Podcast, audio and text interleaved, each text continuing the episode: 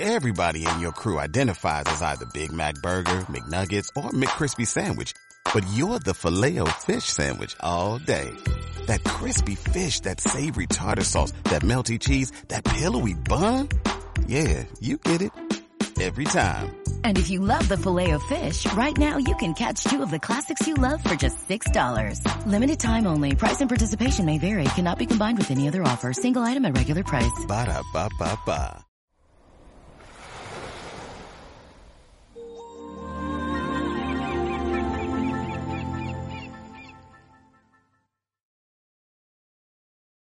La idea, un poco, hablando con, con, los miembros del Juan de Mariana, a los que agradezco profundamente la invitación, siempre digo que es la mejor universidad de verano y que es un lujo estar aquí esta semana en Lanzarote.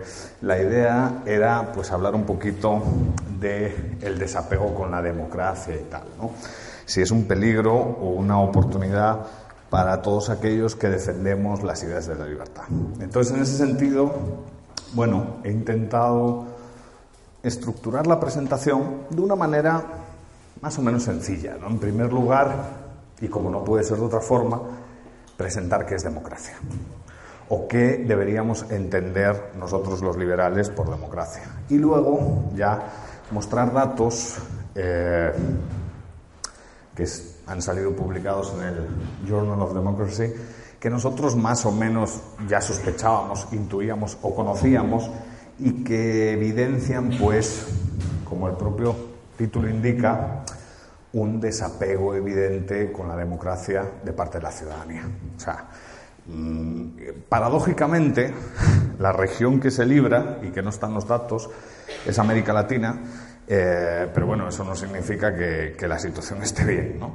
Pero vamos a ir empezando y quizás esta es la, la primera. Eh, digamos, noción que deberíamos discutir. ¿no? Al final, el concepto de democracia es un concepto muy complicado y que cada uno entiende como le da la gana. Pero, eh, como liberales, yo creo que hay bastante consenso en que la democracia es un medio, no un fin. Como decía Ludwig von Mises, un mecanismo para resolver de forma pacífica problemas que existen en determinadas sociedades y bueno, desde el liberalismo pues tiene ciertos, ciertos elementos, ¿no? Elementos liberales, elementos democráticos y elementos republicanos de esos que no le gustan nada al profesor Bastos, a mi maestro. Del republicanismo clásico, que suele tomar la, la democracia? Pues básicamente tres cosas. En primer lugar, separación de poderes. En segundo lugar, imperio de la ley, no de las personas, aunque todos sabemos cómo se origina la ley y los problemas asociados a ese origen. Y en tercer lugar, una sociedad civil activa. ¿no? Yo creo que esto parece un cliché, pero es importante. ¿no? Como decía Jefferson, ¿no? el precio de la libertad es la eterna vigilancia y si no hay individuos comprometidos con dicha defensa, pues hay un problema. Evidentemente, un mecanismo de toma de decisiones democrático, pero grosso modo sufragio activo y pasivo universal, el derecho a votar y el derecho a ser votado, y en último lugar el compromiso con la estructura de derechos y libertades individuales, liberales, los derechos liberales. ¿no? Hay aquí un tema que yo creo que es este. Siempre se discute, al hablar de sistemas políticos, este tipo de elementos. ¿no? En primer lugar, ámbitos funcionales. ¿A qué nos dedicamos? En segundo lugar, otra cosa con la que nos reímos mucho mi maestro y yo, el tema de las mayorías. ¿Qué decidimos por unanimidad, por mayoría calificada, por todo ese tipo de cosas? Y, en último lugar, los niveles de gobierno, que era un tema, bueno, que se ha discutido aquí, que es el de gobernanza multinivel, descentralización, todo ese tipo de cosas. Hay que tener en cuenta algo, ¿no? Yo creo que es algo que los liberales ya sabemos. Es algo que los liberales pues constantemente vivimos y sufrimos. Y es algo que muchas veces mmm, individuos comprometidos con la libertad no lo tienen en cuenta. Sobre todo a lo mejor gente, mmm, a veces los constitucionalistas. ¿no? La política es dinámica. La política es más un proceso que una estructura. Muchas veces, esto, este cable me está impidiendo la movilidad. ¿eh? La política es más un proceso que una estructura. ¿Qué significa eso? Sí, obviamente hay leyes, hay estructuras jurídicas, pero esas estructuras jurídicas están sometidas a la acción de los individuos que disfrutan de cuotas de poder. Y por lo tanto, esas estructuras jurídicas son terriblemente inestables si no hay individuos dispuestos a defenderlos. Entonces, claro, evidentemente, si uno tiene la noción de la política más como un proceso que como una estructura, puede diseñar acciones grupales entre individuos para defender determinados derechos. Si unido a eso la comprensión de la política, más como un proceso que como una estructura, tenemos una buena definición de lo que es democracia, podemos pelear políticamente para, en cierto sentido, proteger nuestra estructura de libertades. Porque al final, de lo que se trata es de eso. O sea, de lo que se trata es de como individuos ser capaces de, peleando políticamente, proteger nuestra estructura de derechos y libertades. Y de lo que se trata es, como liberales, intentar analizar qué forma política es la que en condiciones desfavorables nos ayuda a proteger mejor nuestra estructura de derechos y libertades. Porque al final de lo que se trata es de proteger la libertad. Evidentemente, esto, claro, hay venezolanos, ¿no? En la sala, ¿no? Evidentemente, una democracia liberal que está basada sobre el principio anterior puede convertirse en una democracia iliberal. Claro, si nosotros tenemos una comprensión de la política más como un proceso que como una estructura, todo está sujeto a mutación. Pueden reunirse grandes liberales y hacer una constitución, como en términos de Buchanan, así de public choice, todo bien divididito, todo comprometido con la libertad, pero en el fondo, esos que se reúnen y que hasta cierto punto se comprometen con un sistema de protección de derechos y libertades, eh, son sujetos del destino, en términos de Shakespeare. O sea, son sujetos del el proceso competitivo y cotidiano que afecta al sistema político. Entonces, evidentemente, claro que hay casos de democracias liberales que transitan a democracias iliberales. Ejemplo cliché, Venezuela es el ejemplo de un proceso degenerativo. ¿Por qué? Yo creo por una mala divulgación y un mal compromiso de lo que se entiende por democracia. Claro, si tomamos democracia como voluntad general, hay un problema. Si tomamos democracia como respeto a los derechos y libertades de los individuos o de las minorías, el problema lo reducimos. Yo siempre he defendido, por ejemplo, la obra de Giovanni Sartori, que si no estoy mal, falleció este año o el pasado año, este año, este año. Giovanni Sartori, en este mítico trabajo de divulgación, ¿qué es la democracia? Un libro publicado originalmente en la década de los 90 por Taurus, básicamente decía, la gente entiende mal qué es la democracia. La democracia no es la tiranía de la mayoría. Eso es una degeneración del sistema, además avisada por un gran número de autores. El primero de ellos, Tocqueville, ¿no? Tocqueville decía, ¿qué se necesita en la democracia en América? ¿Qué tres mecanismos limitan el poder para que no degeneremos en una tiranía democrática? Descentralización, división de poderes y básicamente sociedad civil activa. No queda otra, no queda otra, porque siempre va a haber individuos dispuestos a concentrar y centralizar poder y dispuestos a destruir nuestra estructura de derechos y libertades. Siempre los va a haber. Son inevitables. En cualquier grupo humano complejo organizado habrá personas que deseen concentrar poder. Y eso es, digamos, la mayor amenaza a nuestra estructura de derechos y libertades. De hecho, el liberalismo, yo lo entiendo básicamente como una cosmovisión que por naturaleza desconfía del poder. Yo creo que todos los que estamos aquí y nos identificamos en alguna de las tribus liberales, liberales, en alguna de las familias liberales, por instinto, lo primero que decimos es, mm, el que tiene poder hay que desconfiar de él. La mítica frase de Lord Acton, ¿no? El poder corrompe y el poder absoluto corrompe absolutamente. Claro, hay que tener una herramienta conceptual para pelear, una determinada definición de democracia y hay que tener una comprensión de la política como un proceso y no como una estructura. Para empezar a jugar. Es que si no, no podemos jugar. Y yo creo que si no jugamos, y esa es mi opinión personal, si no se juega, vamos a perder la libertad. O sea, hay demasiados individuos organizados dispuestos a quitarnos la libertad. Entonces, si no estás organizado en primer lugar y dispuesto a jugar en segundo lugar, nuestra libertad corre riesgo. Y para jugar tienes que, más o menos, entender el proceso social en el que vivimos. La política es un proceso y es inevitable. No hay ninguna comunidad compleja en la cual no haya política. Yo siempre he defendido el trabajo de Randall Holcomb, muchos aquí lo saben, lo hemos discutido mil veces, ese, paper que al final son 20 páginas pero son una joya, ¿no? Ese de Government Unnecessary but Inevitable. Y lo que te dice Randall Holcomb, que es un amigo del anarcocapitalismo, es, va a haber gobierno, va a haber gobierno y muchas de las decisiones del gobierno van a ir en contra de tus decisiones como individuo. El punto es, un poco en la línea, si, si podemos controlar de manera imperfecta y con muchas, hasta cierto punto, debilidades a esos gobernantes o si no podemos, o si sencillamente nos tenemos que dejar llevar. ¿Existen autoritarismos que funcionan?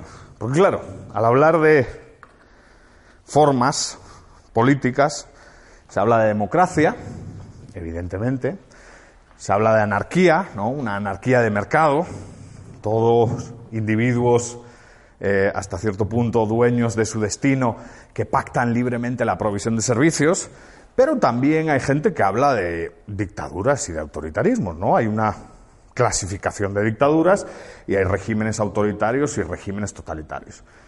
Me gusta a mí mucho, al profesor también, lo descubrí gracias a él, como casi todos los libros que leo, Bruce Bueno de Mezquita. Bruce Bueno de Mezquita, la, traducción en español es El Manual del Buen Dictador. El Manual del Dictador. Yo lo leí eh, en inglés, pero la traducción es El Manual del Dictador. Y está traducido por qué editorial, profesor? Ciruela.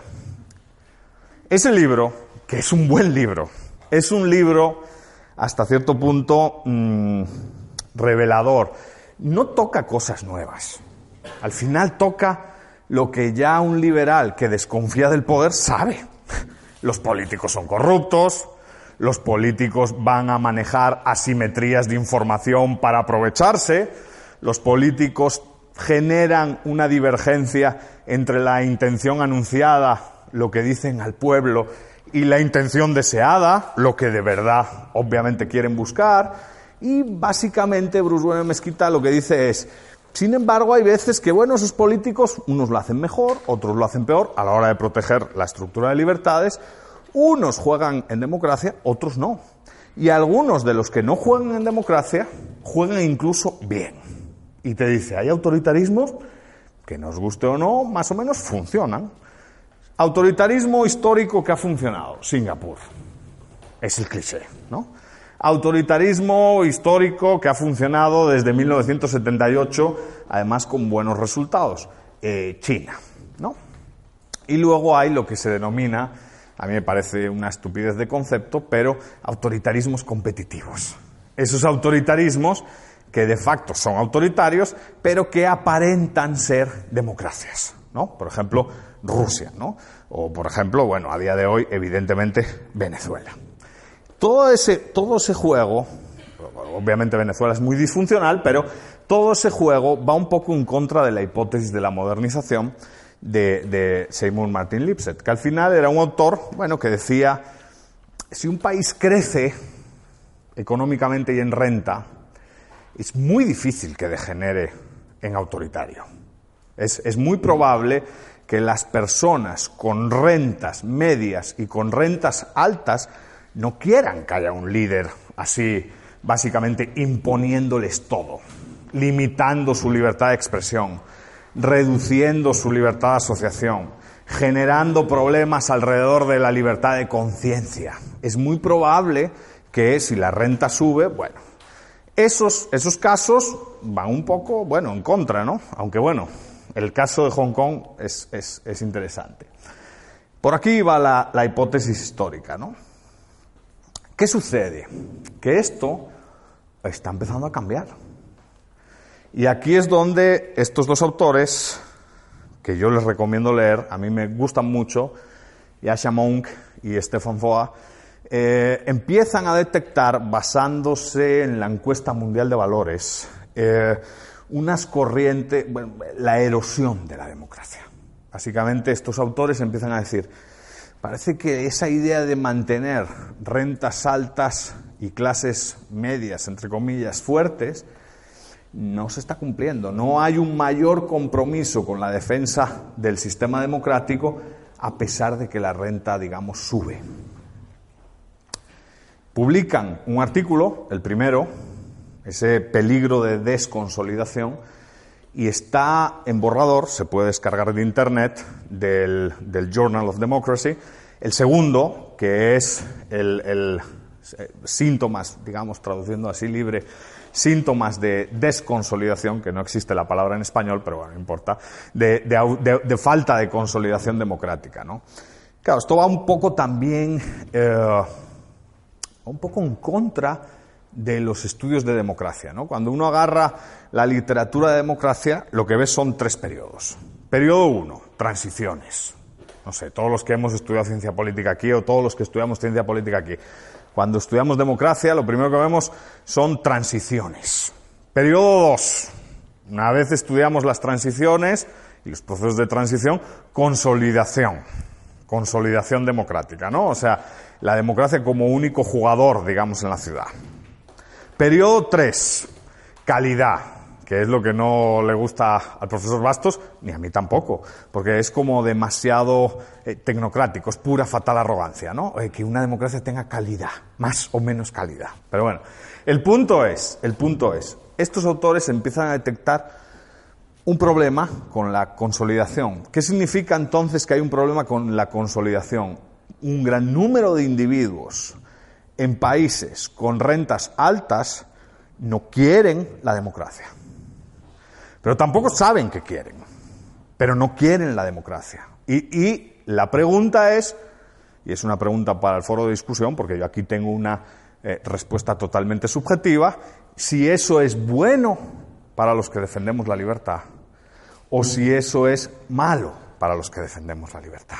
Porque puede ser eh, teniendo una, digamos, óptica así un poquito conservadora, que más vale malo conocido que bueno por conocer, ¿no? Porque a lo mejor puede ser que la alternativa a ese proceso de frustración ciudadana con la democracia nos lleve a algo peor, nos lleve a algo todavía más liberticida de lo que tenemos, ¿no? ¿Qué, qué, qué estudian estos autores? Y por eso es discutible, ¿eh? O sea, por eso esto se plantea más o menos como un debate. Yo siempre vengo aquí un poco a generar discusión. Eh, ¿Qué opinan estos autores? ¿Qué, observan? Observan cultura política.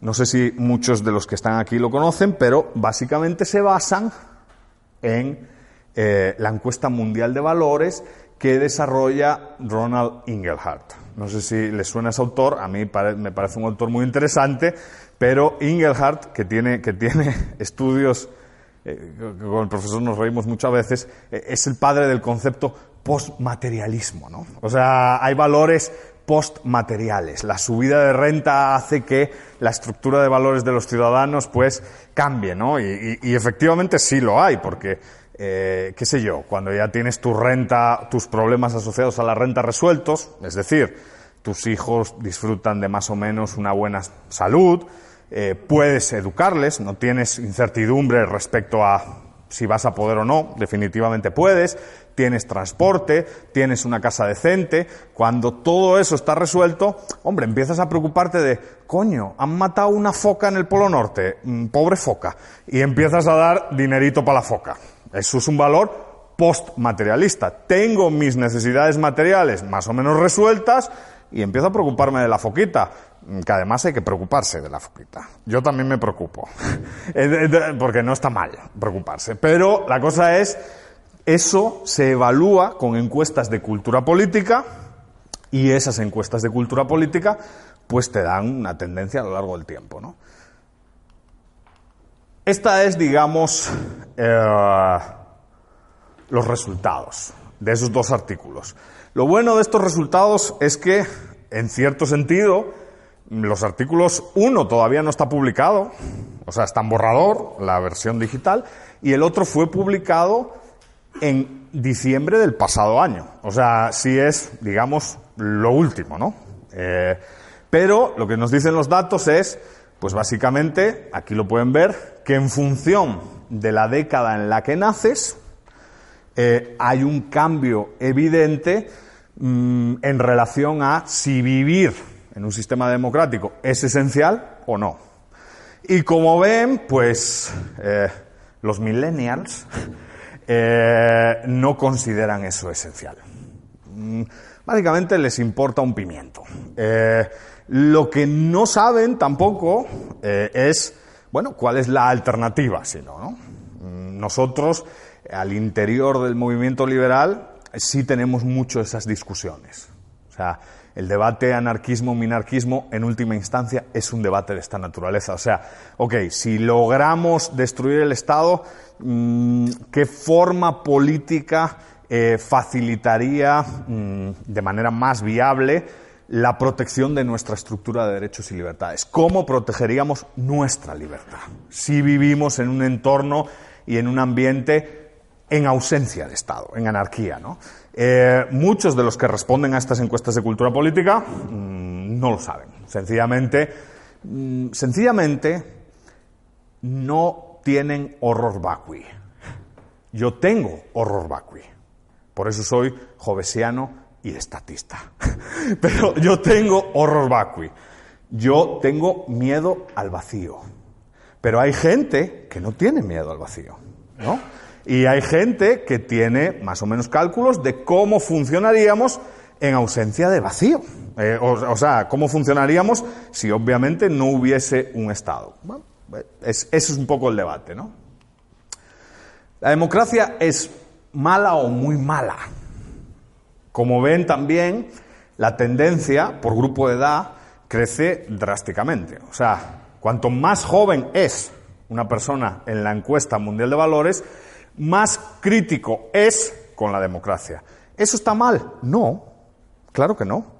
A lo mejor el problema es un problema de batalla de las ideas, ¿no? No hemos sabido pelear bien nuestra definición de democracia y ha ganado la otra definición de democracia, la, la un poco revolucionaria francesa, la de la voluntad general, ¿no? Cuando uno lee a Jean-Jacques Rousseau y lee el contrato social, lo que observa en ese contrato social es la voluntad general es infalible, lo cual es un delirio, todos sabemos que falla y además mete la pata hasta el fondo, la eh, voluntad general es inalienable, no se puede transferir a nadie, tú tienes que participar y comprometerte y votar, la voluntad general es absoluta.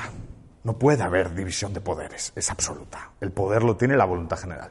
Bueno, pues si, claro, si tenemos esa comprensión de la democracia, estamos condenados a fracasar. Estamos condenados a ser literalmente tiranizados. O sea, si, nuestro, si no tenemos herramienta conceptual y el concepto que evidentemente impera cuando se habla de democracia es una concepción netamente tiránica de la, de la, de la, de la democracia, pues entonces, claro, eh, yo también estoy en contra de eso, evidentemente. Pero a lo mejor es que no hemos sabido contraatacar conceptualmente en, ese sentido.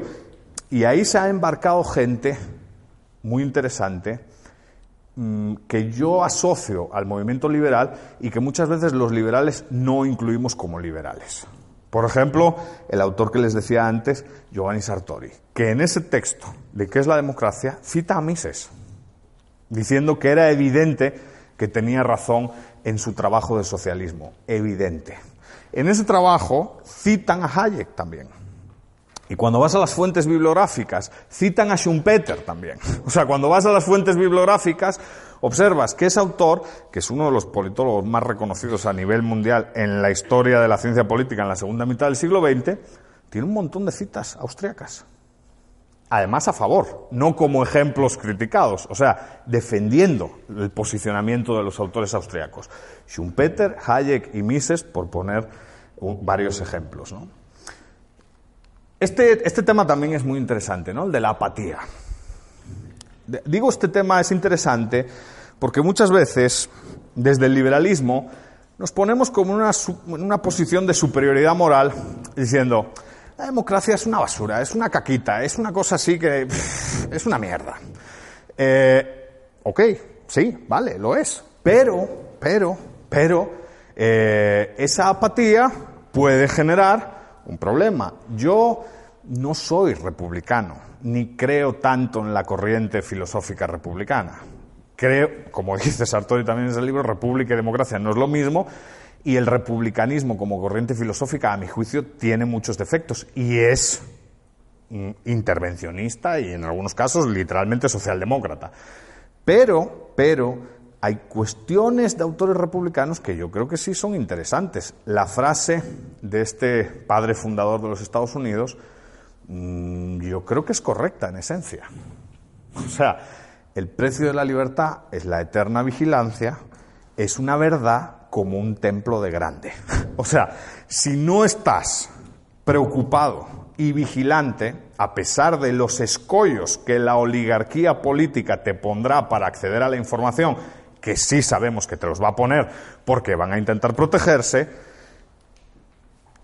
tu estructura de derechos y libertades está en riesgo. Entonces, claro, la apatía puede ser potencialmente un camino allanado hacia eh, el autoritarismo que iría contra nuestra estructura de derechos y libertades. ¿El extremo opuesto es malo también? Sí, yo también lo creo. Aquí hay como rangos, ¿no? Un exceso de politización en la sociedad es terriblemente negativo. La gente se tiene que preocupar, la gente se tiene que preocupar de lo importante. Trabajar, cuidar a su familia, básicamente ver el fútbol, que es importante, disfrutar de los placeres de la vida. Mm, si gana el Sporting mejor, eh, disfrutar de los placeres de la vida. Pero, pero, pero, eso no implica que no tengas que tener, bueno, pues unas élites, unos individuos organizados que fiscalicen think tanks, por ejemplo. Eh, grupos mm, culturales, asociaciones vecinales que estén básicamente con una buena batería de conceptos preparados para protegerse de aquel que te quiere quitar la libertad. La apatía, como ven, pues entre los más jóvenes, entre los ubicados entre 16 y 35 años, pues obviamente, pues, pues sí, o sea, hay, hay un gap de apatía, un, un espacio ahí de apatía importante, ¿no? Y esto también es importante, el apoyo al autoritarismo, esta es en Estados Unidos, el apoyo al autoritarismo. Hay como una corriente que va relacionada con la cuestión de los liderazgos.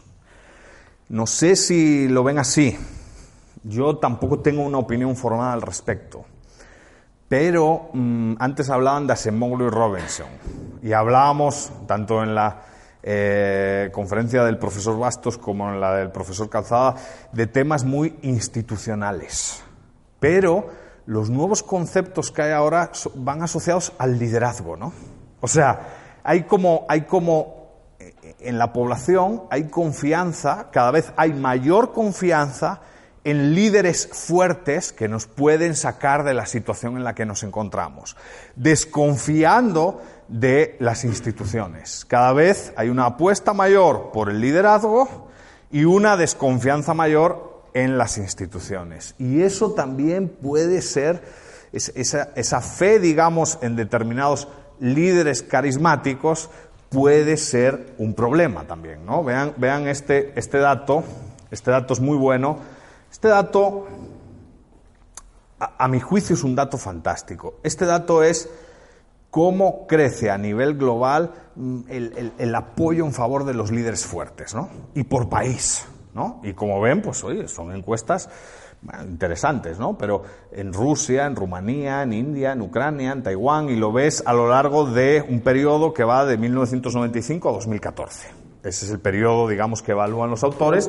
Y es, es bastante interesante porque en realidad mm, lo que te está diciendo es cada día nos estamos volviendo menos institucionalistas y más personalistas.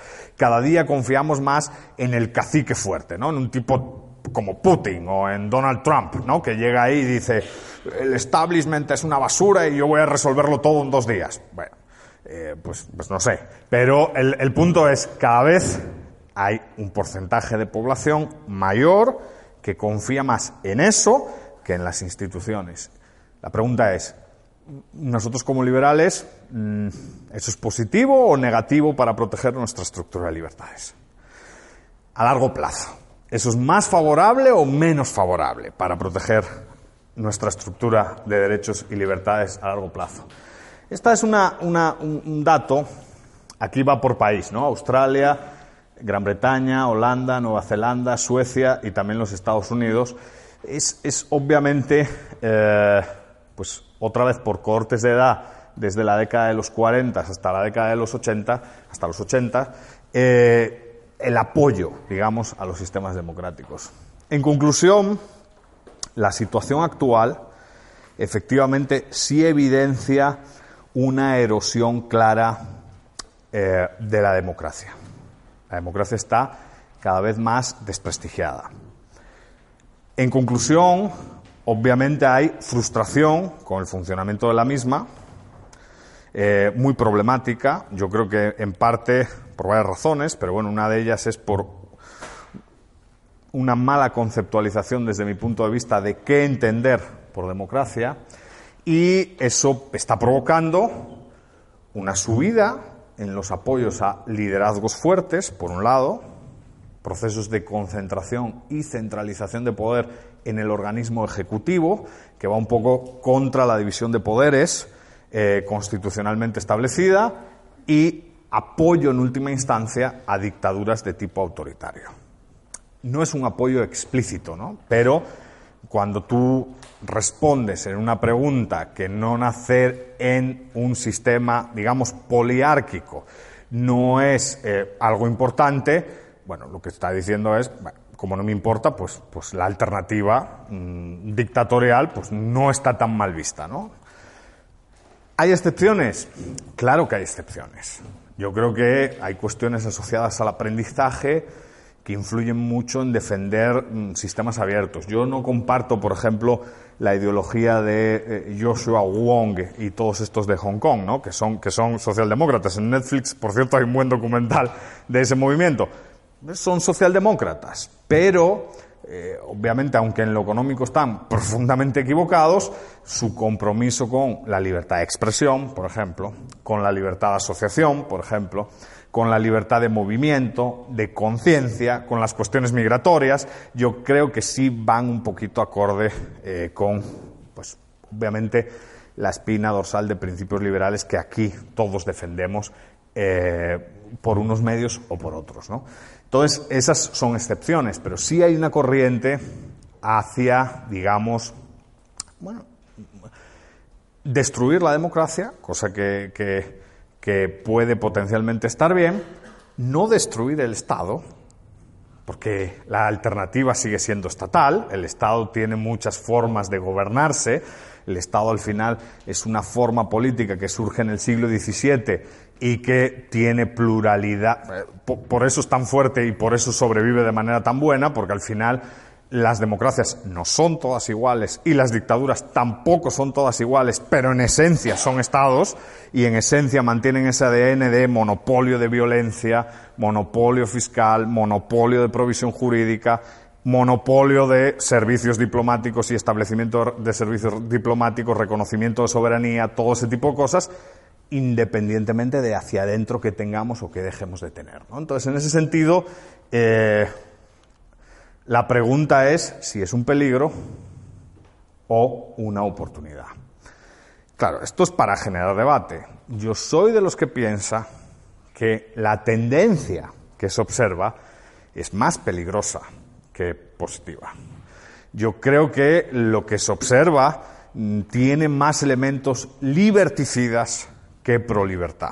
O sea, y por eso, pues, esto es un mensaje para ponernos pilas, ¿no? Ayer el director del instituto, el profesor Rayo, decía, aquí de lo que se trata es de expandir el mensaje de la libertad en nuestras comunidades, en nuestros ambientes sociales, con nuestros amigos tomando unas cañas, en las aulas universitarias, en el trabajo, porque si no modificamos la estructura de valores imperante en nuestra sociedad, eh, creo que lo vamos a pasar bastante mal. Por lo menos todos aquellos que creamos en la libertad. ¿no? Eh, ¿Existen alternativas viables y compatibles con la libertad en la actualidad? Pues a nivel teórico, por supuesto que sí. Evidentemente, si vemos eh, toda la teoría anarcocapitalista, yo de corazón me siento anarcocapitalista. Yo creo que todos los que estamos aquí de corazón nos sentimos anarcocapitalistas. Fui educado por el profesor Bastos, ¿qué me voy a sentir?